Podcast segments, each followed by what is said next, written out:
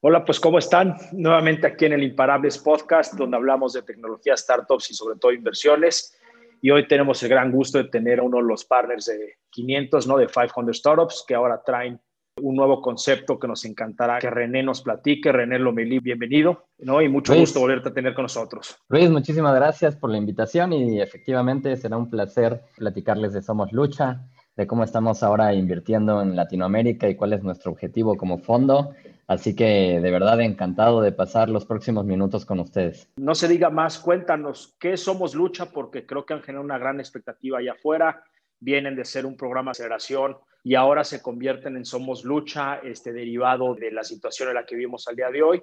Y pues nos encantará escuchar de primera mano esa nueva estrategia, este nuevo concepto, esta nueva ideología de hacer este, de, de apoyar empresas de Latinoamérica a crecer. Perfecto. Me encanta la pregunta, Luis, porque en las últimas dos semanas, que fue a partir de que anunciamos este cambio de ya no somos un programa de aceleración, somos, somos lucha, ¿no? La gente leyó, la gente que nos conoce, eh, nuestros founders, algunos amigos, aliados, otros fondos, leían un poco de lo que anunciamos y nos decían, oye, pero eso suena parecido a un programa de aceleración. Entonces, me gustaría partir por preguntarte a ti, Luis, ¿qué define un programa de aceleración? Pues para nosotros es un, programa de acompañamiento, no importa si es físico o remoto, sino donde realmente pues los emprendedores que forman parte del programa bajo un proceso rígido de selección traen ya un cierto producto andando. Algunos será una idea, ¿no? Pero son casos bastante aislados, pero por lo normal es un equipo de dos a tres fundadores que traen una buena idea, eh, un, buen, un buen problema a resolver, una solución a un gran problema que incrementa la calidad de vida del ser humano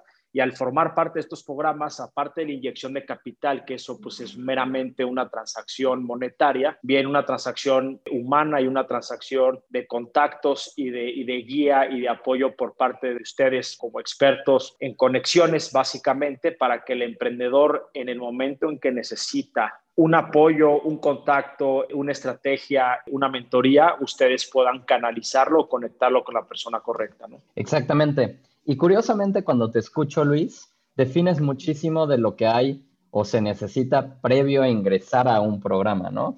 Es una compañía con ciertas características que necesita acompañamiento y durante el programa dices, le vamos a dar acompañamiento y el resultado final lo puedes definir también. Queremos que llegue de A a B, ¿no? Pero el acompañamiento, nos dimos cuenta que cada quien lo define a su propia forma. Y entonces cuando empiezas a comparar programas de aceleración internacionales o de nuestra región, lo que pasa dentro, cada quien lo hace de forma diferente, cada quien lo hace a su propio estilo, cada quien hace lo que considera que funciona mejor para ayudar a sus compañías. Con lo cual, la mera definición de programa de aceleración me parece que tal vez no existe porque todos lo hacemos diferente. Y entonces partimos de ahí y decimos, nosotros no somos un programa de aceleración, nosotros somos diferentes a los demás porque nosotros no somos alguien que se va o un fondo que se va a concentrar solamente en las siguientes 16 semanas del programa. Nosotros, les recuerdo a, los que nos escuchan, somos un fondo de inversión y primero somos un fondo siempre, lo cual hace que desde el día uno hagamos ofertas de inversión en aquellas compañías que tomamos para nuestro portafolio y eso nos convierte en socios por los próximos 5 o 10 años, no por 16 semanas. Y entonces, el programa de aceleración lo que nos enseñó en el pasado, porque hicimos 12 generaciones, es que simplemente era el inicio de una gran relación con nuestros fundadores y que nos servía para conocerlos, que nos servía para ayudarlos, nos servía para llevar nuestra experiencia. Y otra cosa que aprendimos es que en un programa, algo que creo que sí es muy propio de un programa de aceleración, existe un currículum y el currículum te hace que llenemos de actividades semanalmente, al menos en nuestro caso por 16 semanas, en la agenda de los fundadores. Y en esas 16 semanas los obligamos a que estén presentes en charlas con mentores de X y Y tema, a que conozcan a otros fundadores, a que conozcan a fondos y estamos todo el tiempo con una agenda pesada de actividades. Y las actividades pueden ser fantásticas porque nos, aseguramos de que las actividades así fueran, porque hicimos un gran filtrado de mentores, de invitados y de, de speakers, de todo eso, que cada sesión era increíble. Sin embargo, atinarle a que ese, ese pedazo de contenido sea funcional y que realmente tenga un impacto en 10 compañías al mismo tiempo, que es el número de compañías que nosotros tomamos, es dificilísimo. Porque a pesar de que todas las podemos definir en etapa temprana, absolutamente cada una de ellas tiene una necesidad diferente. Entonces, ¿qué hacemos con Somos Lucha? Quitamos el componente de currículum, quitamos la escuelita, no hay más charlas, no hay más cosas genéricas, lo que vamos a hacer es 100% personalizado. Y entonces, en el momento en el cual empezamos a diseñar esto, es, ok, quitas eso y le quitas la esencia al programa de aceleración que todo el, todo el tiempo salimos a, decirle al mundo, esto es lo que hacemos, ven y por 16 semanas vas a tener contenido, vas a tener mentores, eso ya no existe. ¿Por qué no existe? Porque no, también nos dimos cuenta que en los últimos años, desde que inició 500 en Latinoamérica al día de hoy, pues somos muy afortunados de haber evaluado a más de 9.000 compañías de haber invertido en 201 y eso nos hace distintos en nuestra región. Y lo decimos con mucha humildad, Luis, porque nos ha costado mucho trabajo llegar ahí. Y entonces, lo sé, lo sé. Y entonces tomamos todo eso, todo lo que hemos logrado aprender en este tiempo, que son aprendizajes de cosas que funcionan, cosas que no funcionan. Hemos vivido con nuestros fundadores éxitos, fracasos, hemos visto muchas cosas y lo vamos a tomar todo eso lo canalizamos a través de una persona del equipo de 500 que llamamos punto de contacto, que es el POC, eh, por Point of Contact. Y esa persona le va a dar seguimiento por 16 semanas a una compañía, uno a uno. Vamos a llevar todo ese aprendizaje a accionables que puedan traducir en algo que realmente impacte la compañía. Y entonces nos vamos a ensuciar las manos con los founders, no los vamos a distraer con contenido que hoy no les sirve, solamente nos vamos a poner manos a la obra con el objetivo de ayudarlos a construir compañías exitosas. Pues René, me queda mucho más claro y creo que si te diste cuenta en la conversación traía ahí una medio sonrisita eh, por ahí mientras me explicabas todo esto Somos Lucha. Me parece increíble y, la verdad es que comparto mucho sus ideales porque cuando yo empecé eh, con Dapul y empezamos a hacer ciertos programas de aceleración, yo no tenía los recursos que una aceleradora tradicional yo no tengo un equipo, sí tengo un espacio más de coworking donde, donde invitaba a las compañías a venir, pero no era obligatorio, simplemente era como un lugar donde se forjara una comunidad y se conocieran entre founders, que creo que es mucho el espíritu también de 500 y su espacio. Lo que comparto mucho es que yo no podía estar constantemente programando una currícula estandarizada por lo mismo, porque yo veía que los emprendedores tenían diferente condición física, unos iban más rápidos que otros, de otros estaban en una diferente etapa, completamente en diferentes industrias, ¿no? Porque al final, pues también por lo que entiendo, este, somos Lucha y 500, pues eh, son más agnósticos, son más generalistas este, al día de hoy en cuanto al, tipo de, de, compañías, ¿no? En diferentes industrias. Entonces yo, yo lo que hacía era que eh, mediante un, una currícula digital, vamos, en un Google Drive, les iba poniendo yo este, los pasos a seguir de más o menos sí un estándar de cómo formar una empresa, cómo salir a validar, cómo entrevistar personas, pero les decía no tienes que seguirla este, semana 1, semana 2, semana 3, semana 4, ¿no? En un, en un, ambiente cronológico, sino decir, tú toma lo que te corresponde y lo que consideres que realmente te agrega valor hoy, pero sobre todo levanta la mano y avísanos en dónde necesitas mayor profundidad para conectarte con las personas o tocar esos temas con, con el equipo, ¿no? Para poder este, ayudarte puntualmente a ti y así entonces tener una experiencia mayormente personalizada, pero personalizada desde la compañía, ¿no? Entonces, este, eh, me hace mucho sentido lo que mencionan. Creo que son de los portafolios más grandes en etapas tempranas de la región latina. Yo ahí voy un poco atrás, ¿no? Persiguiéndolos para, para lograr aspiracionalmente en los próximos, yo creo que tres años podría estar este, alcanzando el portafolio de 201 compañías. Al día de hoy tenemos alrededor de 55, ¿no? Entonces, no estoy tan lejos todavía pero creo que ese aprendizaje es mutuo y los he venido siguiendo desde hace tiempo y los respeto mucho y los admiro mucho en ese sentido. Y pues en ese sentido les, les deseo mucho éxito en ahora su, su giro hacia un somos lucha, ¿no? Y luchar hacia adelante. Y bueno, pues ahora me gustaría platicar un poquito más de eh, que lo tomes más en, una mentalidad inversionista, ¿no? No tanto como programa, este proceso de selección, pero creo que va de la mano un poco. Entonces, que nos platiques un poco cómo ustedes seleccionan, o sea, qué criterios, como bien dijiste que 500 es un fondo y primeramente un fondo, pues claramente tiene un comité de inversión. Dentro de ese comité de inversión, ¿cómo escogen o seleccionan ustedes a los 10 luchadores por batch o por este, sección? Pues mira, efectivamente e, es un comité y es un comité interno. Somos cinco miembros del equipo de inversión. Los cinco miembros que incluyen eh, e, ese, ese comité es Santiago Zavala, Didier Quiroz, Cecilia Esquerro, Regina Zurutuza y yo, René Lomelí. Entonces, la forma en la que hemos diseñado este proceso, Luis, es como, como si vieras el funnel de, de, de un startup, ¿no? Vemos de top of the funnel hasta hasta las 10 compañías seleccionadas. En el caso para nuestras convocatorias, también tenemos un proceso distinto para aquellas compañías que se salen de la categoría de Somos Lucha, y eso le llamamos como las seed investments, y también tenemos un proceso para evaluar a, esas compañías. Pero pensando en, eh, específicamente en, el proceso de la convocatoria, lo que hacemos es lo hemos dividido por etapas y todas las etapas previas a la, a la decisión final no nos estamos haciendo la pregunta de si invertiríamos en esa compañía o no. Más bien lo que nos estamos preguntando es, ¿deberíamos de pasar más tiempo haciendo las preguntas correctas a esta compañía? Y si la respuesta es sí, hablemos más, los movemos hacia adelante, ¿no? Hasta que tenemos el top 20 o top 40 es cuando nos estamos realmente haciendo la pregunta, ¿invertiríamos en esta compañía? Entonces, cuando llegamos al invertiríamos o no, las cosas que estamos mirando con mucha atención son pocas en verdad, porque recuerda que esto es etapa temprana y a veces en etapa temprana no hay mucho que ver. Es lograr medir al equipo. Y muchas veces va a sonar esto trillado porque lo, van a leer en, cualquier lado. Los equipos son el corazón de, de, cada startup y sí lo son.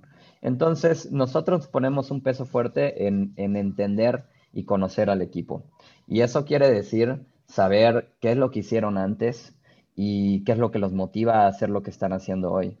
Si son jóvenes, porque también pasa eso, a lo mejor el antes no existe, esta es la primera cosa que hacen. Y entonces entender cómo es que son capaces de abordar la industria y el reto que están tomando. Y eso lo podemos validar con el producto mínimo viable o el producto que tengan en ese momento. ¿Cuántos clientes tienes? ¿Cuánto, cuánto de lo que me estás diciendo que puedes hacer lo puedo probar ya sea en una aplicación o, en mi computadora, ¿no? Y entonces, por eso es que nos gusta ver producto. También hemos invertido en compañías que todavía no tienen producto y están como a nivel idea y eso nos hace mirar de nuevo al equipo. O sea, siempre volvemos al equipo. ¿Por qué? Porque entonces si vamos a tomar una apuesta que tiene más riesgo, porque no ha demostrado capacidad de ejecución, no ha demostrado tracción, no ha demostrado ciertas otras cosas que importan una vez que ya tienes producto, ¿a dónde vas a voltear a ver? De nuevo al equipo. Siempre nos fijamos muy fuerte, número uno, en equipo. Eso nos permite entender el tipo de compañía con la que vamos a estar trabajando los próximos años. Y es importante porque al final del día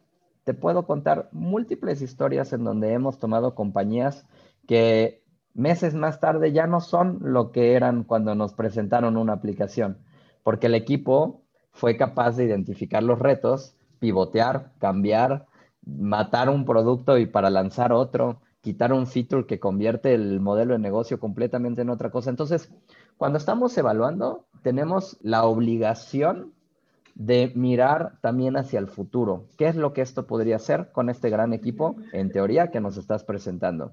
¿Qué es lo que en los próximos 5 o 10 años vamos a estar mirando con la capacidad de este equipo que nos está presentando una startup? Porque en etapa temprana, no importa el producto que tengas, no importa lo que me estés presentando ahorita, yo sé que va a ir cambiando con el tiempo. Entonces tenemos que tener la capacidad de ver hacia el futuro y eso es también lo que, lo que nos encanta evaluar y tener conversaciones entre nosotros cinco como equipo de inversión de hacia dónde va, en qué se puede convertir, este equipo es el correcto o no. Tiene tracción, pero le falta esta pata fuerte del equipo, como un CTO, ¿cómo lo van a resolver? Y vas y preguntas ese tipo de cosas. Pues ya lo oyeron, gracias René, este, y no sé si nuestra audiencia estuvo poniendo atención, pero creo que aquí eh, René lo dijo más de 18 veces, la palabra equipo. Entonces, si queremos resumir y concluir en un tema de lo más importante, evaluar una compañía en etapas tempranas como un inversionista ángel, un nuevo inversionista o cualquier inversionista profesional, eh, como lo hacen del lado de 500 y somos lucha, pues lo principal y lo básico es el equipo, el equipo, la fortaleza del equipo y después viene todo lo demás, ¿no? Porque al final son ellos los jinetes que van a montar al caballo. ¿No? ¿Y qué opinas tú del, del famoso, o no sé si famoso o trillado o, o, demasiado usado con este concepto de que un equipo B con una idea A produce resultado C contra un equipo A, una idea B, sigue, sigue teniendo la capacidad de producir resultados A? A ver, equipos A definitivamente tienen capacidad de tener outcomes de otro nivel, definitivamente, y creo que y estoy seguro que tú lo has visto, Luis, ves compañías en tu portafolio o incluso compañías que conoces de cerca, en donde no sé qué es, pero tú sabes que ese equipo de founders es espectacular. Y cada vez que hacen algo, el resultado es bueno. Y, e incluso cuando se equivocan, tienen la capacidad de decir, me equivoqué y vamos a, a arreglarlo así, así, así. Siempre hay un plan hacia adelante, ¿no? Definitivamente los equipos B, pues no es que sean malos, también creo que el mundo está lleno de oportunidades y creo que un equipo B definitivamente mañana te puede venir a demostrar cómo hace una compañía tipo A, porque resulta que, que, encontraron el camino correcto. A lo mejor son más lentos, a lo mejor, a lo mejor tienen ciertas cosas que hacen que no sea comparable con un equipo A, pero para mí el objetivo es tener claro hacia dónde están yendo como compañía y si logras, no importa qué camino tomes, si logras llegar ahí, deberías de tener una compañía tipo A. Definitivamente los equipos que no son espectaculares van a tener más retos en el camino. Eh, muchas veces eso lo puedes resolver, teniendo a los socios correctos. Eh, estoy seguro tú te has sentado a aconsejar a emprendedores que hoy no son A, pero también están en el proceso de convertirse en ser A, porque no habían tenido la experiencia previa, porque eh, son muy jóvenes, porque, o sea, también hay, hay, una gran parte de emprender que tiene que ver con, con seguir creciendo profesionalmente. Yo te podría contar de muchos founders con los que empecé a trabajar como punto de contacto dentro de la aceleradora, que sí te puedo garantizar, este founder llegó siendo muy poco sofisticado, hoy lo es. Entonces, claro creo que tampoco hay que dejarlos fuera porque hoy no son nada, ¿no? No, de acuerdo, René. Entonces, digo, yo, yo comparto mucho tu visión. Al final es un tema de mindset, ¿no? Es un tema de forma de pensar. Y si el founder que llega, pues, al final no es que uno sea más inteligente que otro, ¿no? Sino es un tema de pensamiento, siempre echado para adelante, buscando siempre encontrar una mejor versión de sí mismo, caminar a él y su equipo hacia, hacia un, un objetivo definido, ¿no? El que se queda atrás es el que se distrae, el que eh, eh, no supo controlar un equipo, contratar a las personas correctas. Y, bueno, eso no lo hace más este, inteligente o menos inteligente que un, que un, que equipo A, vamos, ¿no? Pero este, al final es un tema de capacidades, es un tema de experiencia, ¿no? Me imagino que un equipo A claramente tiene ya este, algo de bagaje detrás de haber creado una empresa, fracasado y aprendido del mismo fracaso, porque yo soy fiel creyente que el que es exitoso a la primera no aprendió, no aprendió nada, me explicó. Entonces es difícil que esa persona te pueda dar esa voz de la experiencia cuando solo ha caminado por un solo camino y le fue bien. Me explico, cuando creo que este, los grandes emprendedores han caminado por diferentes lugares y te pueden dar una mayor este, perspectiva de hacia dónde encaminarte cuando eres uno nuevo, ¿no? Y así ir acumulando esa riqueza o esa, esa curva de conocimiento, ¿no? Exactamente. Y sabes, ahora que te escuchaba también me hacías pensar en la escuela que el emprendedor, de la, de la escuela de la que viene, ¿no? Y no me refiero a literal escuela, sino eh, qué, ha hecho en el pasado que le dejó esa experiencia de o manejar equipos, de construir producto, lo que sea. Y bueno, tú y, y nosotros como 500 hemos estado muchos años ya en esta industria en Latinoamérica y puedes comparar el tipo de founder que veías en el pasado con el que ves hoy y hoy vienen con más escuela. Hoy muchos founders que estamos evaluando también no es la primera cosa que hacen o si no es su primer emprendimiento vienen de haber trabajado en compañías como en Uber, Rappi, Conecta, Confío, etcétera. Entonces empiezas a ver que la preparación y la sofisticación del founder con el tiempo también ha cambiado. Claro, y qué bueno que tocas ese punto, ¿no? Porque vamos entrando en una tercera este, pregunta, ¿no? En ese sentido, yo creo que va muy bien encaminado a como lo mencionas. Ya no es su primera vez, si bien no necesariamente tienen que venir de, hacer emprendimiento, pero haber, haber trabajado una compañía de emprendimiento que ha crecido, como lo es las, las que mencionaste, Rappi, Corner Shop, este, Clip, y varias compañías que hemos visto que han demostrado este poder latino, ¿no? Estos luchadores latinos. Eso pues está, nos está ayudando a acelerar el ritmo de sofisticación de la región y del tipo de emprendedores que antes nos tachaban más como ahí viene otra vez el copycat a copiar un, modelo de negocio extranjero y, este, y aplicado acá. Sí, pues siempre hasta, hasta los mismos este, americanos copian modelos de negocio, los mismos chinos y los mismos europeos, simplemente que lo saben adaptar mejor a su región y lo saben encaminar de manera más ágil con las diferentes barreras de entrada que puedan tener otros por hacerlo, ¿no? Pero eh, o sea, el que menciones el tema de, de, las otras startups es que ha venido a acelerar esta sofisticación o por lo menos esta formación de nuevos innovadores y de nuevos locos allá afuera para crear este eh, emprendimiento. Y eso, ¿cómo lo ves tú como inversionista, ¿no? En el sentido de cada vez es más, más rentable, más atractivo invertir en este tipo de compañías? Por supuesto, porque no nada más vienen founders que han tenido la experiencia operativa en un lugar que tiene retos en otras dimensiones, porque de pronto si dices, bueno, vienen de Uber o vienen de, un Rappi, pues efectivamente vienen de, lugares en donde eh, hay cash in the bank para pagar salarios, pero, o sea, e, e, eso, eso es un factor distinto. Y que también estás trabajando con equipos ya de cientos o de miles de personas. Sin embargo, siguen enfrentando retos y el tipo de manejo diario les da la experiencia como para poder partir desde otro lugar en, en, vez de no haberlo hecho. Y por otro lado, muchas veces esos fundadores lo que están haciendo después de salirse de estas compañías no es van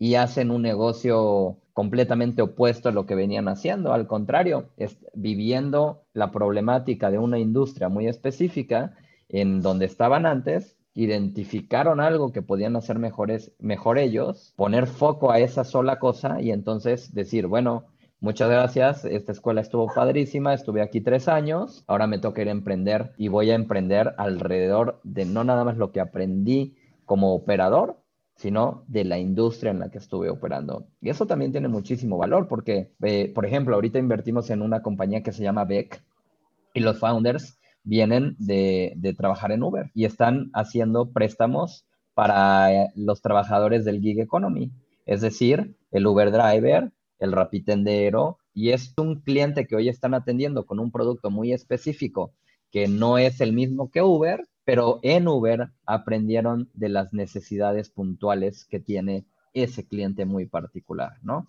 Entonces, eso tiene mucho valor porque es alguien que no viene con contexto cero, es, es un equipo que viene con tres años de ese mismo contexto, de esa misma industria y que a nosotros nos hace pensar, si tuviéramos dos equipos tratando de hacer lo mismo, pues este equipo lleva dos pasos adelantados porque ya conoce al cliente final y ahora toca entender cómo logramos product market fit hacia ese mercado.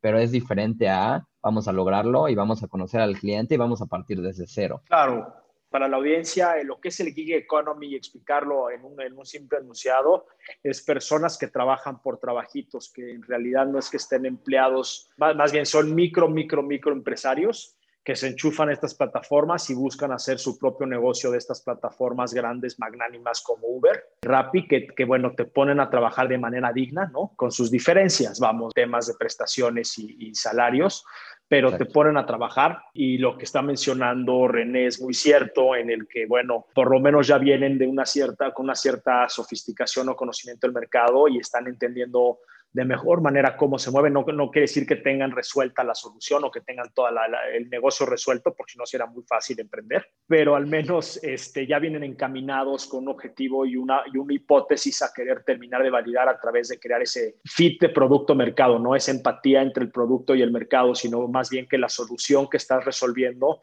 hace sentido con lo, que con lo que el cliente está demandando múltiples veces, lo cual te valida como emprendedor que, estás pudiendo repetir la entrega de ese valor al mercado y que el cliente está dispuesto a intercambiar dinero por ese servicio constantemente, ¿no? Entonces, eso, eso es lo que te lleva a tener ese producto ese product market fit famoso que hablan allá afuera. ¿Por qué lo menciono? Porque también nosotros en nuestra plataforma en Arcángeles usamos este tipo de anglicismos, este tipo de conceptos y como inversionistas que, que, empezamos a tener, porque mucho la misión de Arcángeles, como bien sabes René, pues es eh, por un lado querer movilizar capital en empresas visionarias, empresas que resuelven eh, un problema real de la sociedad, que nos incrementan la calidad de vida, pero muy por otro lado es incluir al más del 95% de la población en Latinoamérica que no tiene la manera correcta de invertir, que nunca ha sido incluido y han visto más la inversión como un privilegio, no como un derecho, y, se pasan la vida pensando que primero hay que ahorrar para crear una ronchita de capital para después poder invertir. Y ahora en Arcángeles, con el fondeo colectivo que te permite invertir desde 3 mil pesos, en las que hemos invertido en varias compañías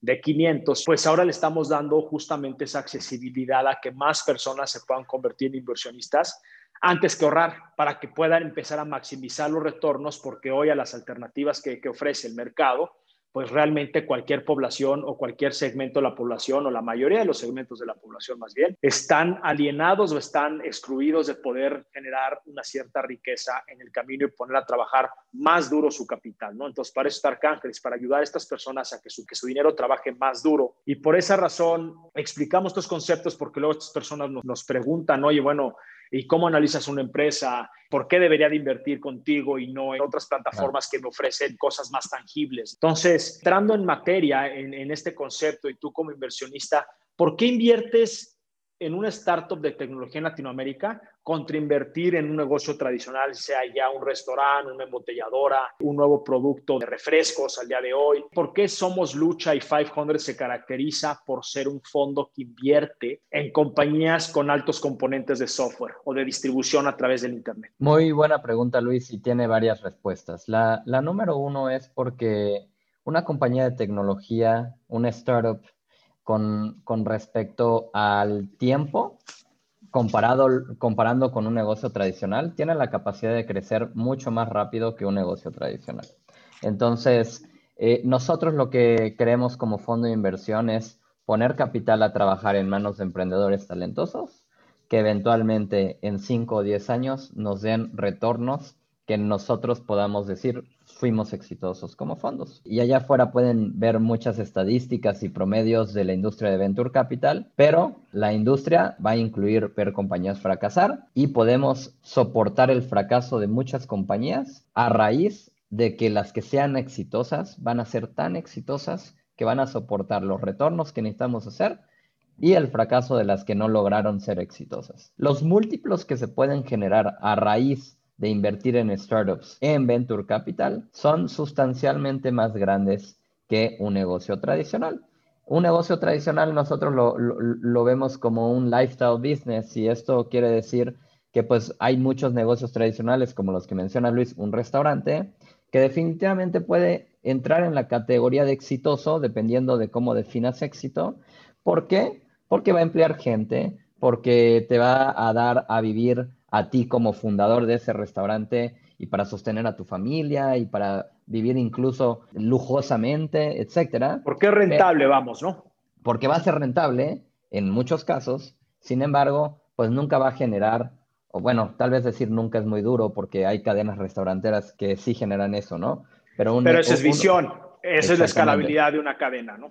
Exactamente, pero generalmente el negocio tradicional no tiene el componente de poder exponencialmente hacer crecer esa inversión. Mientras que en tecnología, y esto es algo más reciente porque no, no es como que tenga muchos años y mucho menos en Latinoamérica, lo que nos permite la tecnología es que a precios hoy que hacen sentido, podemos atender a un mercado mucho más grande desde esta misma computadora que tenemos enfrente. Entonces, en el momento en el cual empiezan a existir servicios como Amazon Web Services, Shopify, este, plataformas de marketing digital como Facebook que están a disposición de un clic de cualquiera de nosotros, abre un mundo de posibilidades de a costos muy pequeños probar modelos de negocio que eventualmente, si tienen pies y cabeza, le puedes inyectar capital, y para eso estamos nosotros como fondo, para entonces crecer lo suficiente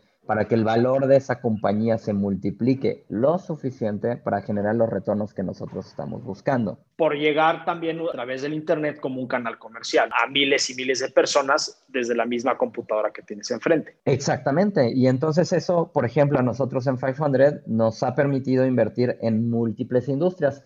Habrá fondos que tienen foco muy específico a industria y eso es una estrategia. La nuestra es múltiples industrias. Eso nos ha hecho invertir en e-commerce, en educación, en salud, en SaaS, en fintech, en un montón de industrias distintas. Y creo que para mí el ejemplo más claro cuando alguien pregunta, oye, pero entonces eso quiere decir que tecnología es que yo hago tecnología. No necesariamente. Quiere decir que tomas provecho de la tecnología para poder crecer eh, y atender un mercado mucho más grande. Por ejemplo, hemos invertido en compañías como Confío, que tienen un componente muy fuerte de tecnología interno que define cómo hacen eh, los préstamos, cómo prueban los préstamos y también cómo haces cobranza de esos préstamos hacia su cliente final. Mientras que tenemos también compañías que el producto per se es físico como Raw Apothecary, que vende productos de cuidado de la piel. Eso es tangible, eso es un producto físico. Claro. Pero no se fueron por el camino de poner una tienda en un centro comercial, que es la definición de lo que vemos como un negocio tradicional. Se fueron por el camino 100% de e-commerce, que a través de canales digitales les permite crecer el negocio en una magnitud distinta que haber puesto una tienda en el Reforma 222, ¿no? Claro. Oye, René, qué bueno que lo mencionas. Hablaste de Raw Apothecary, que los conozco bien, como también conozco muy bien a Confío. En sus etapas tempranas, cuando invertimos en esta etapa, ahorita pues bueno, cada una tendrá sus tamaños, sus volúmenes, ¿no? Claramente, ¿no? Pero en la etapa inicial, un Raw Apothecary, eh, aunque se haya ido vía canal tradicional a poner su tiendita en Reforma 222 o en cualquier plaza comercial, su kiosco, pagar una renta fija, este, contra haberse ido el camino de irse por el comercio electrónico? El riesgo de invertir en etapas tempranas en un negocio tradicional contra una startup, ¿cómo lo ves? ¿Hay diferencias o es exactamente el mismo? Creo que es diferente, definitivamente es distinto y cada uno tiene características muy diferentes. El riesgo de la inversión del canal tradicional, como tú mencionabas, al tener costos fijos, hace que una gran parte del capital ya esté comprometido para cierto uso, mientras que sin ventas es como, pues primero tengo que poner depósito en garantía, tengo que remodelar el espacio, etcétera. Ahora sí, sí, René, pero por ejemplo, lo que quiero llegar contigo para que entiendas un poco eh, eh, es para ser una empresa de tecnología estás intercambiando la renta y la adecuación de un espacio físico por el desarrollo de tu tech, de tu aplicación móvil, de tu plataforma, de tu módulo de, inteligencia artificial o de credit scoring como lo hace Confío, ¿no? Para poder validar a quién de prestarle o no de manera más ágil y automatizada. Pues eso también son fierros, vamos, ¿no? Pero, pero poniéndolo en proporción, el invertir a lo que yo voy es, bueno, yo porque lo considero así y claramente no me encantaría escuchar tu, tu opinión antes de terminar, yo veo que en el famoso Valle de la Muerte, que tú bien conoces en esa curva, cualquier empresa pasa por ese mismo famoso Valle de la Muerte. Seas un restaurante, seas una tiendita, un kiosco, como una startup. Todos pasan por, ese, por ese, esa necesidad de capital o ese flujo inicial de setup para arrancar gastos de arranque, para lograr tener esa, esa validez del mercado, ese crecimiento en tracción para aspirar a llegar a un punto de equilibrio y sobrepasar esos dolores. Vamos. Pero entonces ahí es donde digo que cualquier compañía en etapa temprana, sin importar si es de tecnología o canal tradicional, conlleve el mismo riesgo a tu inversión. Correcto. Pero definitivamente el upside, ¿dónde está más visto el upside? ¿Dónde puedes hacer múltiples retornos o retornos exponenciales? ¿En el de tecnología 100% en el de tecnología, Luis. Porque si recuerdo bien en, tu, en la conversación anterior, decías que este, en los negocios tradicionales son más vistos lifestyle y que no importa. Nadie está criticando aquí que, que crear un negocio de un restaurante o de un, de kiosco o de vender en un canal abajo de la línea, abajo del Internet, no vaya a ser exitoso. Claramente es muy exitoso. Pero si logra pasar esa curva de riesgo del valle de la muerte, donde quiebran la mayoría de las startups, se vuelven lifestyle, se vuelve un negocio más familiar porque sus retornos están muy pegados al eje del punto de equilibrio, o sea, sus crecimientos son muy lentos. Exactamente. Comparado a la escalabilidad que puede tener una empresa de tecnología, porque simplemente, como bien dijiste, se apalanca del Internet y de la distribución digital para llegarle a miles y miles de personas, algo que un negocio tradicional difícilmente pudiera tener. Además de que tiene una capacidad instalada máxima. Cuando un software, pues un software lo puede replicar n veces. ¿Me explico? Entonces, hacia eso iba mi pregunta, ¿no? Porque también es una pregunta que, que, muchos inversionistas allá afuera y que nos conviene a nosotros como promotores del ecosistema, que entiendan los conceptos básicos de riesgo, porque al escuchar tecnología y startups y no conocer ciertos anglicismos o conceptos de que si inteligencia artificial, ¿no? Machine learning, qué significa lo que es estas máquinas que aprenden de máquinas, se confunden y dicen, esto no es para mí, esto es demasiado riesgo, yo no quiero tomar ese riesgo, pero sí estoy optando por invertir acá, en donde es un negocio tradicional.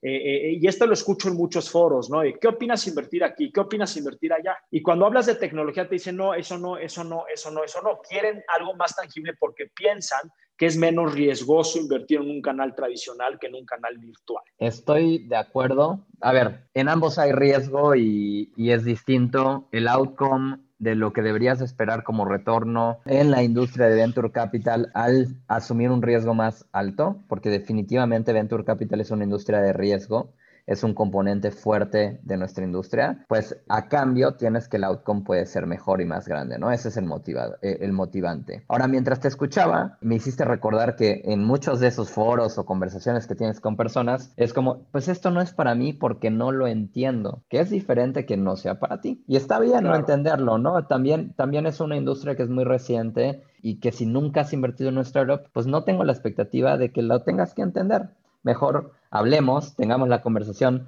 y haz las preguntas porque estoy seguro que tanto nosotros como tú somos personas que si nos invitas un café y de repente sacas el tema, podemos hablar horas de esto, ¿no? Y la otra cosa que me parece importante mencionar de esto es que mientras más riesgo estás tomando, como mencionaba hace un segundo, mejor es el outcome, pero no solamente mejor es el outcome, sino que tenemos una industria en la cual realmente tenemos la capacidad de cambiar la historia del lugar en donde vivimos. Cuando inviertes en un negocio tradicional, tal vez no un restaurante, y de nuevo coincido contigo de decir, no estamos criticando esa industria para nada, pero va a ser uno más allá afuera, mientras que cuando estás invirtiendo en una compañía como Therapify, que tenemos ambos en el portafolio, realmente estás diciendo, estamos ayudando a que exista una compañía que mejora la calidad de vida de las personas. Y a lo mejor suena muy romántico decirlo, pero es la realidad. Es real.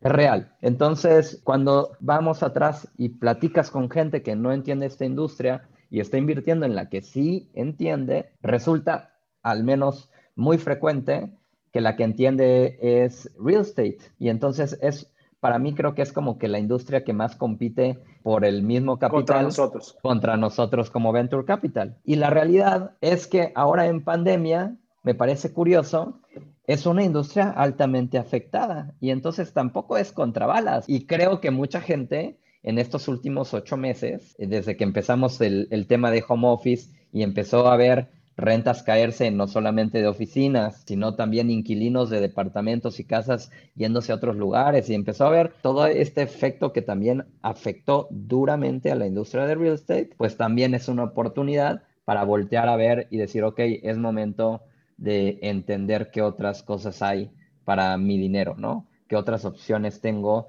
que sea rentable? Y hay gente que tiene mucha plata, que de, pronto tenía muchos huevos en una canasta y a lo mejor esa canasta era real estate.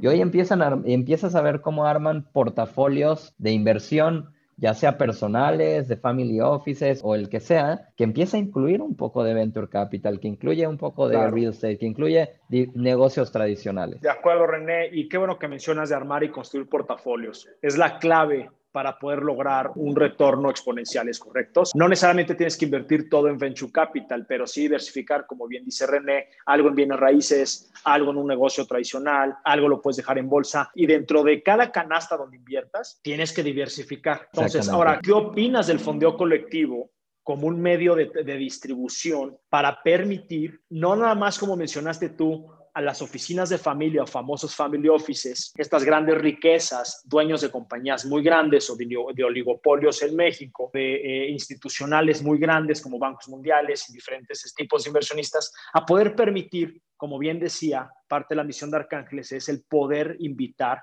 a cualquiera a poder construir portafolios y no quedarse fuera de los próximos confíos, los próximos Therapifys, los, los próximos Kavaks, los próximos Rapis, los próximos Clips de este mundo latinoamericano. Me parece que tiene que existir. De, de, entrada creo que el concepto invertir en compañías grandes como las que acabas de mencionar es fácil interpretar que es para los ricos o para los fondos de inversión y punto, ¿no?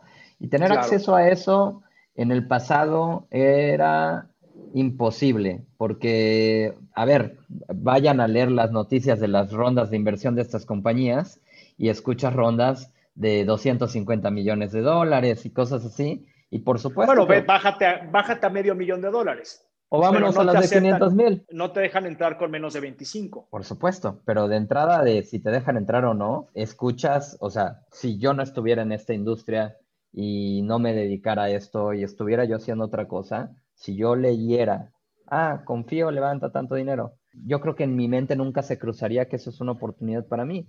Es solo una noticia más de una compañía creciendo, ¿no? ¿Por qué? Porque ese monto no lo relaciono con algo que yo a, a, título personal puedo hacer, ¿no? Y entonces el hecho de que existan plataformas como Arcángeles, y las similares, porque también hay en Estados Unidos otras que son comparación. Oye, si desde 3 mil pesos puedo entrar, me parece que genera dos cosas que me encantan. La primera es que obviamente expones tu, tu capital y puedes empezar a hacer un portafolio de inversiones que incluye eh, riesgo a cambio de poder tener el, el outcome de compañías exitosas. Pero segundo, algo que me encanta es que la gente pueda decir, soy inversionista de. Claro. Y, creo que eso abre la conversación a que más gente quiera hacer eso, a que en el momento en el cual esos tres mil pesos o el monto que sea que pusieron, que vieron el retorno en, en, un monto significativo en su cuenta de banco, digan, ok, en vez de, de, agarrar este dinero y, y, comprarme un regalito, ¿dónde más lo pongo? ¿no? Y entonces también activa nuestra industria de una forma diferente,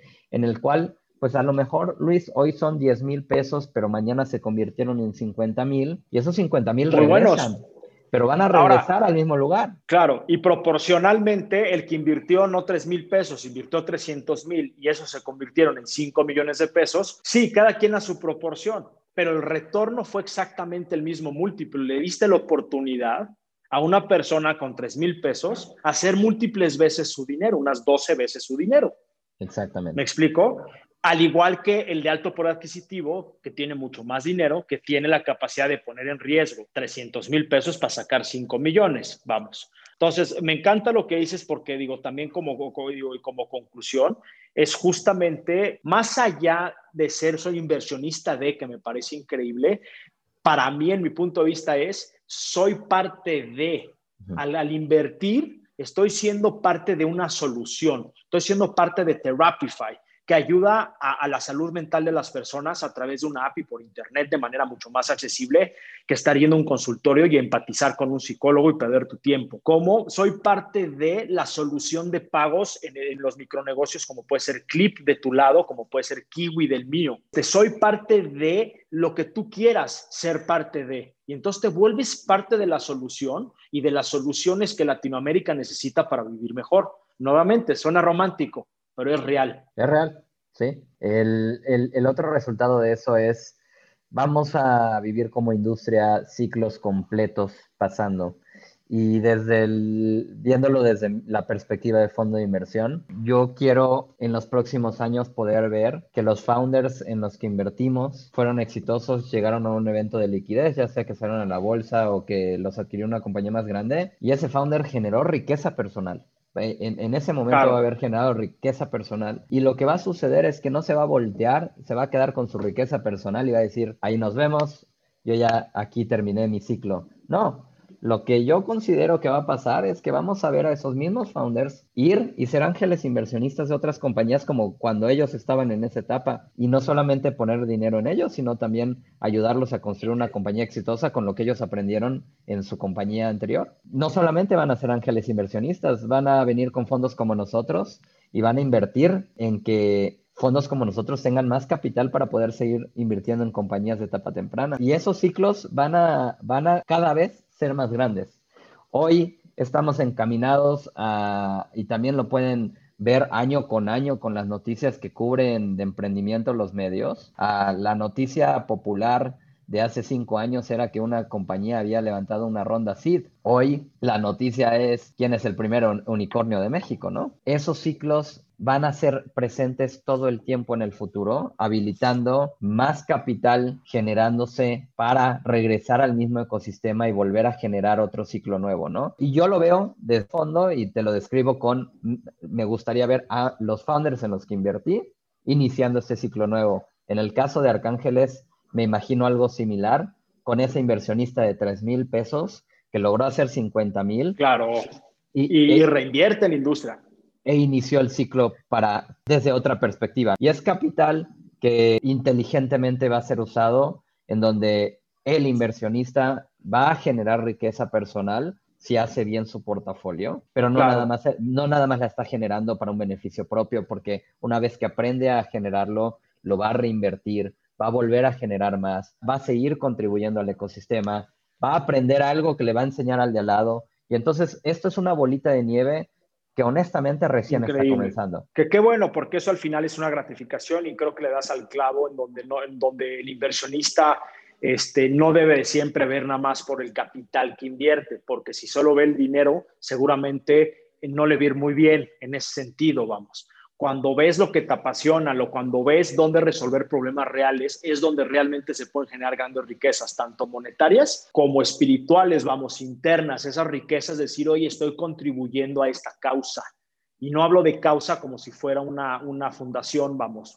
Si es una causa social, pero for profit, que puede hacer mucho dinero, porque, pues bueno, si, si impactas un millón de personas, puede ser millonario, vamos, ¿no? Con ese concepto.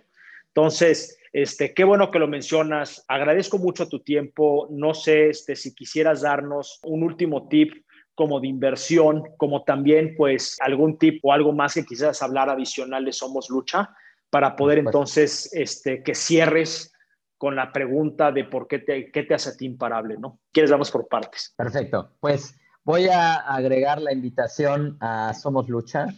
Hoy tenemos una convocatoria abierta para que los que apliquen tengan la oportunidad de ser la primera generación de Somos Lucha. Las compañías que estamos buscando son de etapa temprana. Si facturas entre un dólar mensual y 50 mil dólares mensuales y estás en Latinoamérica, esta convocatoria es para ti. Queremos conocerte, queremos invertir en tu compañía. ¿Tienes algún tip adicional cuando están empezando sus carreras por invertir? ¿Qué recomendación les darías? Que se rodeen de personas que estén en esta industria. Creo que definitivamente si estás empezando desde cero o si ya lo empezaste a hacer, estar cerca de personas con las que puedas profundizar en conversaciones que te ayuden a entender más el ecosistema, a tener acceso a aquellas compañías que están empezando a ser exitosas, si tienes capacidad de estar cerca de la industria en un sentido de personas, me parece que eso es el, camino correcto.